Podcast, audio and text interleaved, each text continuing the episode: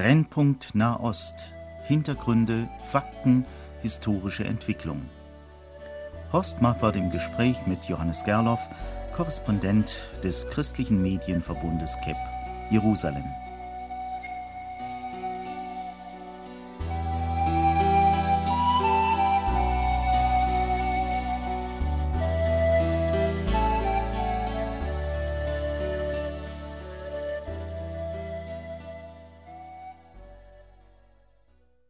Neulich traf ich eine Dame, die mir voller Schmerz sagte, ich habe meine Lebensversicherung ausgezahlt bekommen und hatte mir schon seit langem vorgenommen, wenn ich dieses Geld in der Hand habe, dann endlich die lang ersehnte Israelreise machen zu können.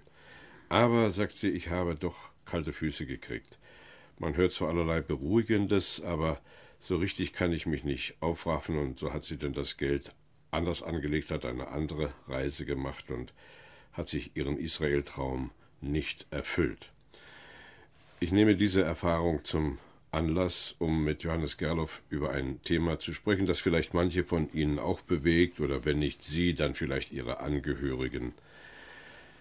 Nun können Sie nicht sehen, was ich hier auf meinem kleinen Manuskriptpapier stehen habe. Da steht nämlich das erste Wort in Klammern. Nicht mehr nach Israel reisen? Fragezeichen. Und wenn ich die Klammer weglasse, dann hieße der Satz also mehr nach Israel reisen.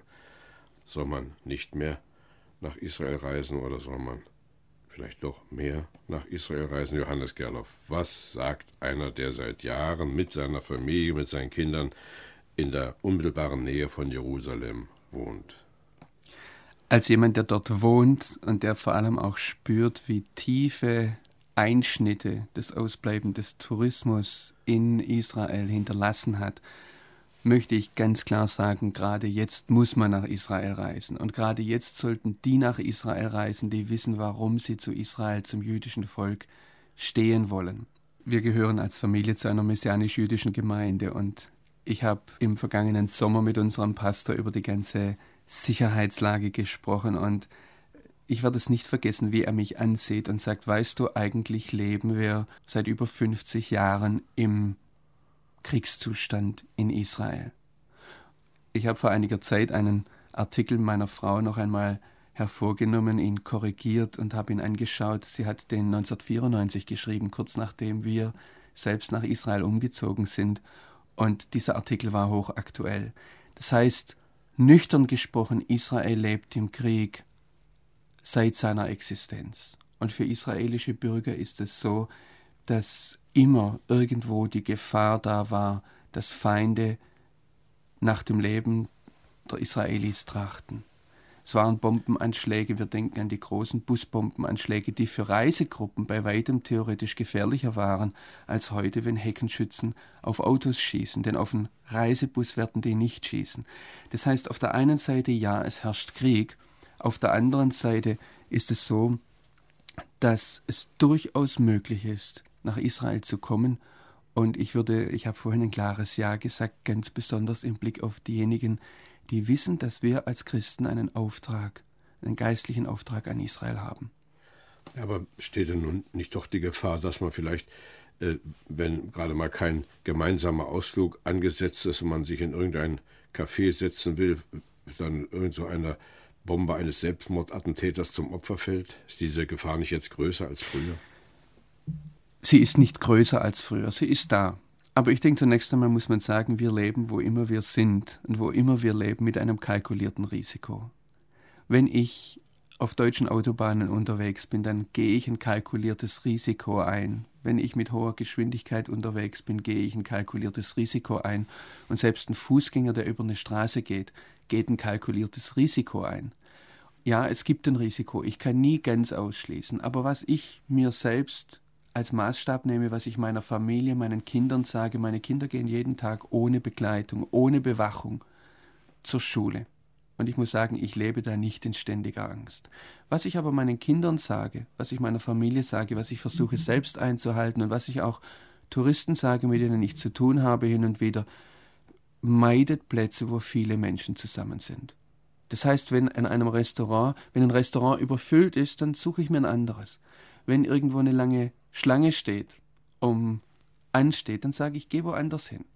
Einfach solche Orte meiden, da nicht hingehen oder schnell vorbeigehen. Äh, dasselbe gilt für öffentliche Verkehrsmittel. Ich denke, da kann man ähm, mit einem kalkulierten Risiko umgehen. Ansonsten ist es nicht so, dass dauernd überall Bomben explodieren. Wir sollten hier nüchtern sehen, wie Medien berichten, wie Journalisten berichten.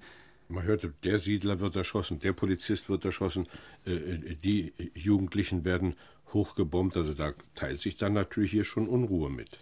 Ich verstehe das und ich verstehe auch, wenn man hier die Fernsehbilder sieht aus den Kriegsgebieten, das heißt da, wo Panzer schießen. Ähm, im, Im letzten Jahr sind mehrfach Panzer nach, in, in die Autonomiegebiete eingerückt. Dazu muss ich sagen, so etwas bekommt ein Tourist nicht mit. Das ist für uns Journalisten schon oft schwierig, diese Bilder zu bekommen, weil das israelische Militär und auch das palästinensische Militär diese Gebiete abriegelt, aber wo gekämpft wird. Aber normalerweise bekommt man diese Bilder so nicht mit. Man kann ja nun leider nicht sagen, es wird nur auf dem Land gekämpft. Es werden ja auch in, auch in den Städten sind ja Kampfhandlungen, aber das sind dann vielleicht Hebron, Jericho, da kommt man ja als Tourist ohnehin nicht mehr hin. Jein. Man kann zum Teil hin, man kann zum Teil nicht hin. Touristen, Leute, die mich fragen, kann ich nach Israel reisen, denen würde ich zunächst ein klares Ja sagen, aber dann mit einem Aber dahinter. Das Aber bedeutet, man kauft ja als Tourist äh, ein Paket, eine, eine Reise ein und man möchte den Wert für sein Geld bekommen. Und wenn ich dann da stehen habe, Besuch in der Geburtskirche in Bethlehem und ich habe dafür bezahlt, dann möchte ich bekommen, was ich bezahlt habe. Und da muss etwas Flexibilität da sein, denn wenn in Bethlehem gekämpft wird, kann man eben nicht rein. Wenn in Jericho gekämpft wird oder wenn gerade Schießereien waren an der Straße von Jericho, dann fährt man eben nicht durch die Jordansenke, sondern auf der anderen Seite. Das sind aber Dinge, die können Busfahrer, die können Tourguide, wer immer so eine organisierte Reise leitet, relativ klar, relativ eindeutig abklären. Und dann muss man sich als Kunde, als Tourist eben an diesem Punkt flexibel zeigen. Und meine Erfahrung ist, dass es in Israel so viele Möglichkeiten gibt, Neues kennenzulernen, auf den biblischen Spuren zu gehen, dass man das ähm, im Endeffekt überhaupt nicht merkt, wenn es eben nicht um Punkte geht wie jetzt Bethlehem, wo jeder seine bestimmten Vorstellungen hat und meint, er müsse dort gewesen sein. Ja, da macht es dann auch keinen Unterschied, dass vielleicht ein Landmann kommt. Man könnte jetzt ja denken, dass hier die Deutschen doch irgendwie bevorzugt sind, denn immerhin haben wir aus deutschen Entwicklungshilfemitteln 200 Millionen gegeben für die Kanalisation in Bethlehem. Eigentlich müssen die Leute doch sehr dankbar sein, wenn Deutsche kommen die sind auch sehr dankbar. Also das ist auch ein Aspekt, den wir bedenken sollten. Sowohl Israelis als auch Palästinenser sind gegenüber Touristen sehr, sehr offen.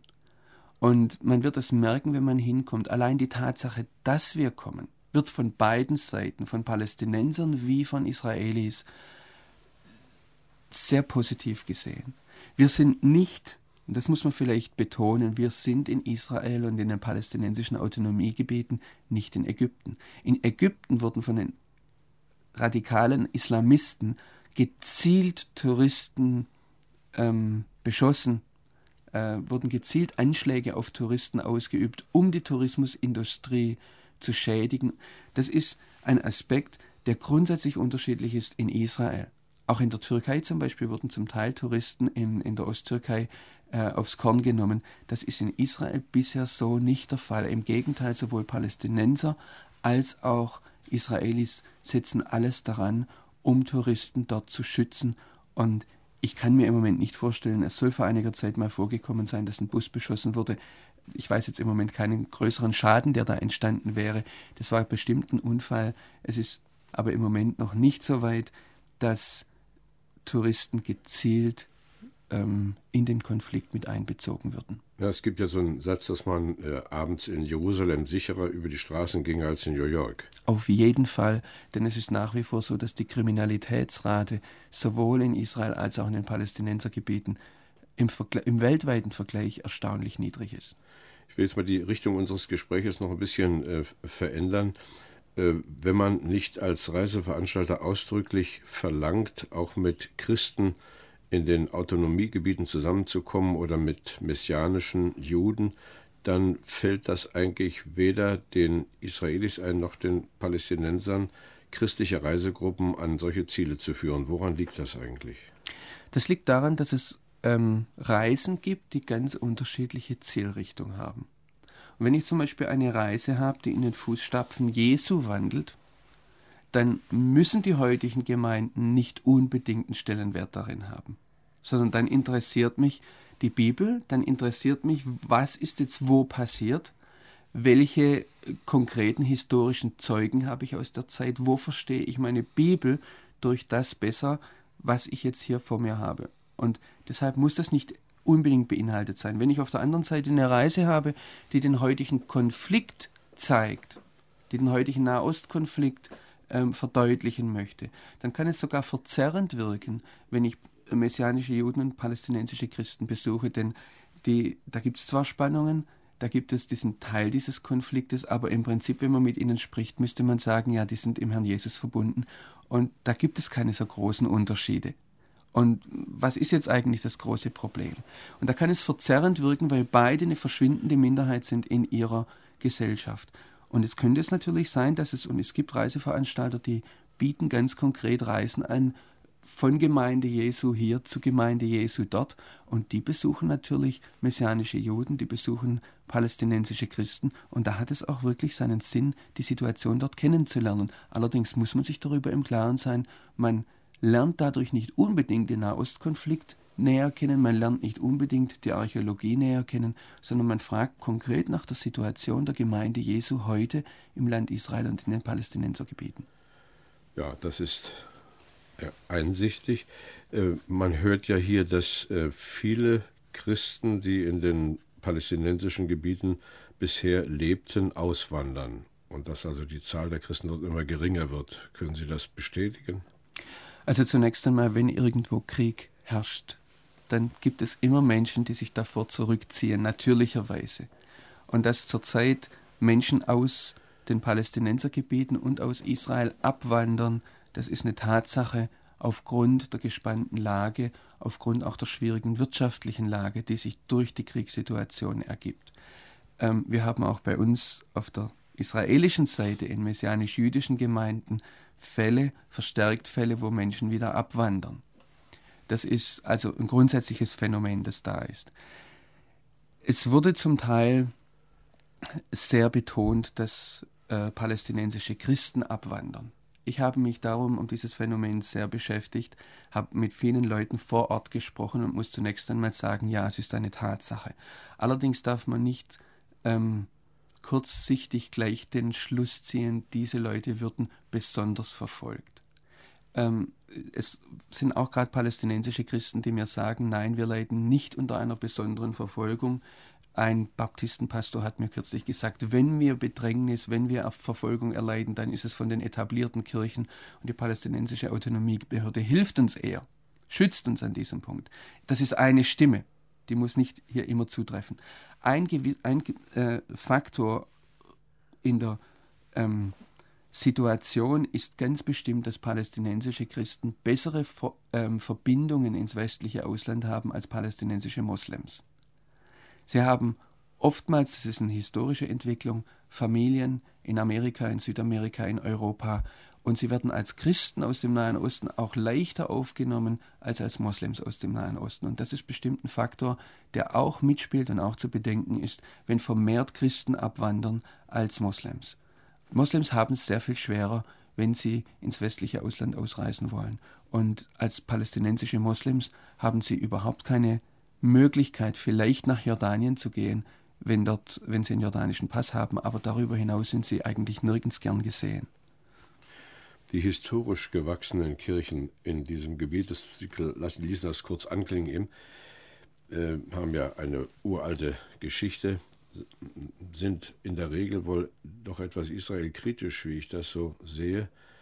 Und eigenartigerweise hört man auch vom Propst der evangelischen Kirche in Jerusalem häufig eher kritisches. Müssen, müssen die eigentlich so reden, damit sie weiter Zugang zu den Palästinensern behalten? Oder wie, wie erklären Sie sich diese kritischen Stimmen aus dem christlichen Lager gegenüber Israel?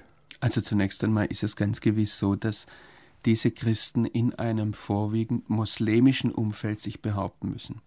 Sie müssen auch bedenken, dass sie in Israel trotz ihrer israelkritischen Stimmen immer aufgenommen werden. Israel ist eine, ist eine Demokratie. In Israel gibt es selbst Parlamentsabgeordnete, die sich sehr ähm, anti-israelisch äußern dürfen.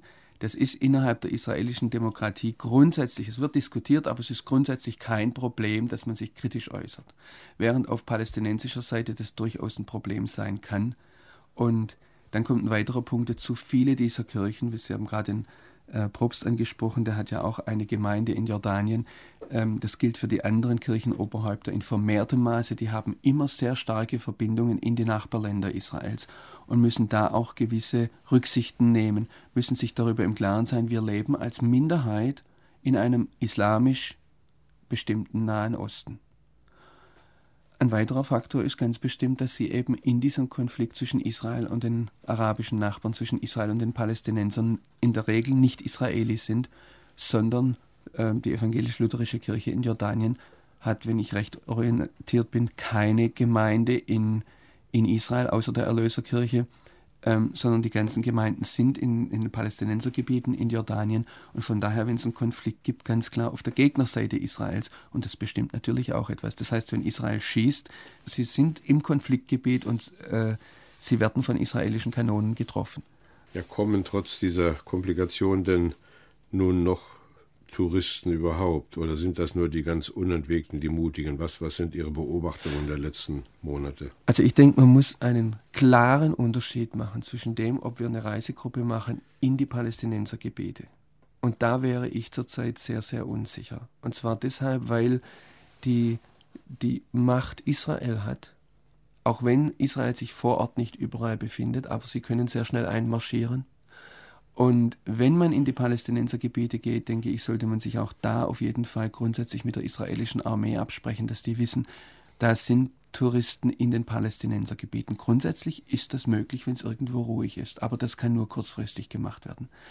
Das ist eine ganz andere Situation, aber wenn es jetzt um die typischen Israelreisen geht, die sich ausschließlich auf israelischer Seite bewegen, die die Situation sehr stark aus israelischer Sicht auch kennenlernen äh, und die sind in meinen Augen problemlos möglich.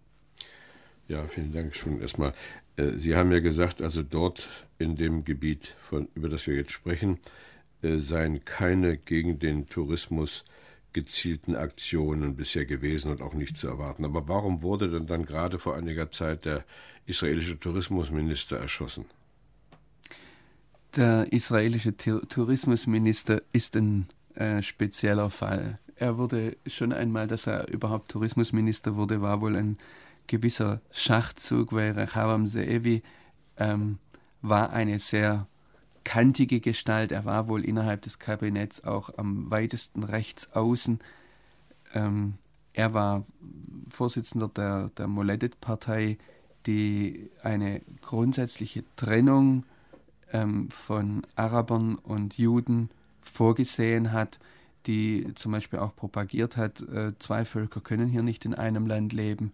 Äh, das Land Israel ist für das Volk Israel und er hat deshalb, das klingt jetzt etwas radikal, er hat es aber in der, in der Praxis dann etwas differenzierter vertreten, ähm, ist dafür eingetreten, dass man Araber aus Israel transferiert. Es geht jetzt nicht um eine Massenvertreibung, aber es ging darum, dass es das Ziel war, Poli seiner Politik letztlich eine Trennung zu machen und zu sagen, für äh, die Palästinenser, die Araber haben Jordanien aus historischer Sicht gesehen als Palästina und die Juden haben Israel und er wollte eine Trennung. Und von daher war er natürlich eine sehr radikale Stimmung. Jetzt kommt aber eine weitere Sache dazu, dass Rechavam Zeevi sich ein Leben lang geweigert hat, in seinem eigenen Land Gefangener zu werden. Und er hat sich zum Beispiel radikal dagegen geweigert, Leibwächter zu haben, obwohl er so eine ähm, markante Figur war. Und obwohl er ein ganz eindeutig potenzielles Ziel war für radikale Palästinenser.